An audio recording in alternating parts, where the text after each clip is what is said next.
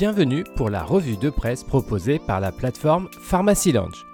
Que faut-il retenir de cette semaine d'actualité en pharmacie? Les fédérations d'étudiants en santé partent en guerre contre les prépas privés, dit cette semaine le quotidien du pharmacien.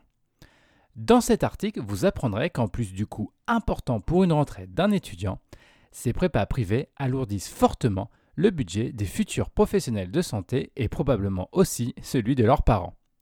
Évalués entre 5 300 et 6 800 euros l'année, les associations étudiantes dénoncent en commun ces tarifs allant même jusqu'à dénoncer l'existence de ces entreprises à but lucratif.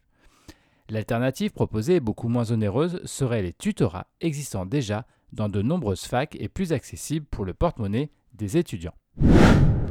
Le moniteur des pharmacies revient cette semaine sur le sujet d'actualité en officine dans l'article Vaccination en pharmacie les conditions pratiques à respecter. Si vous êtes concerné par ces nouvelles missions, vous allez pouvoir vérifier que vous êtes prêt pour démarrer les injections. L'article liste en effet les obligations en termes d'équipement que le pharmacien doit avoir à disposition dans son officine. Canicule extrême, un bon usage et conservation des produits de santé, rappelle l'ANSM cette semaine dans une communication.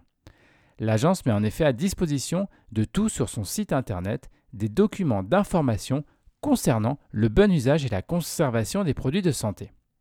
La chaleur peut en effet modifier l'action de nombreuses molécules thérapeutiques et ainsi avoir des répercussions sur la santé. Ce dossier thématique fait le point sur les traitements pris par vos patients, les produits solaires et les tatouages. L'Ordre des pharmaciens relaie, relaie, lui cette semaine les messages d'alerte et de prévention en cette période de forte chaleur dans de nombreux départements en France. Et le message est simple, canicule d'intensité exceptionnelle appelle à la plus grande vigilance. Les professionnels de santé sont donc invités par le ministère à la plus grande vigilance, notamment pour les patients les plus fragiles.